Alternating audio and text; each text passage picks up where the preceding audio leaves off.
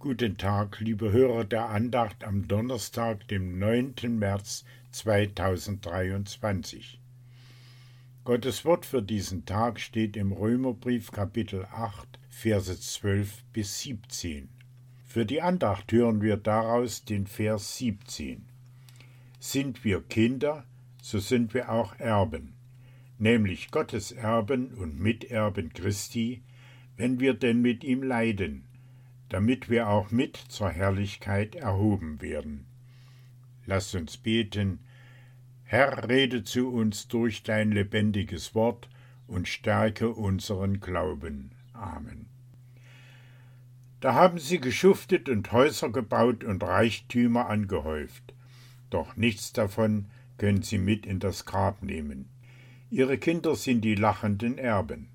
Das ist der Gang der Welt. Dieses Privileg der Kinder nimmt der Apostel Paulus als Vergleich, um das Leben als Kind Gottes zu erläutern. Wer an Jesus glaubt, ist Gottes Kind geworden. Alle, die von Gottes Geist regiert werden, gelten als Kinder Gottes, damit sind wir Erben geworden. Was ist drin in der Erbschaft, die Gottes Kinder antreten dürfen?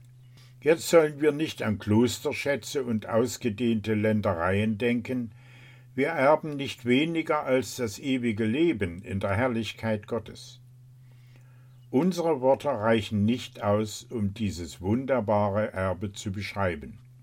Unsere Vorstellungskraft kann kaum erahnen, wie es sein wird, wenn Gott alle Tränen abwischt. Wer ein Erbe antritt, teilt mit den anderen Erben. Er übernimmt aber auch alle Rechte und alle Pflichten, die sich aus dem Erbe ergeben. Wir erben zusammen mit Gottes Sohn. Wenn wir auf das Leben von Jesus auf dieser Erde schauen, wird uns klar, welche Pflichten wir mit diesem Erbe übernehmen. Jesus ging den schweren Weg an das Kreuz, damit wir mit ihm erben können. Gottes Kinder werden in dieser Welt auch das Kreuz tragen. Doch die Lasten dieser Zeit sollen uns nicht an der Herrlichkeit zweifeln lassen, die Gottes Kinder erben werden. Wir beten, Herr mein Gott, du hast mich zu deinem Kind und Erben gemacht. Dafür danke ich dir.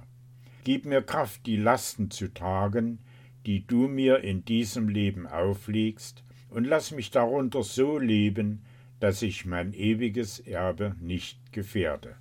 Amen. Der Herr sei bei ihnen mit seinem Segen. Amen.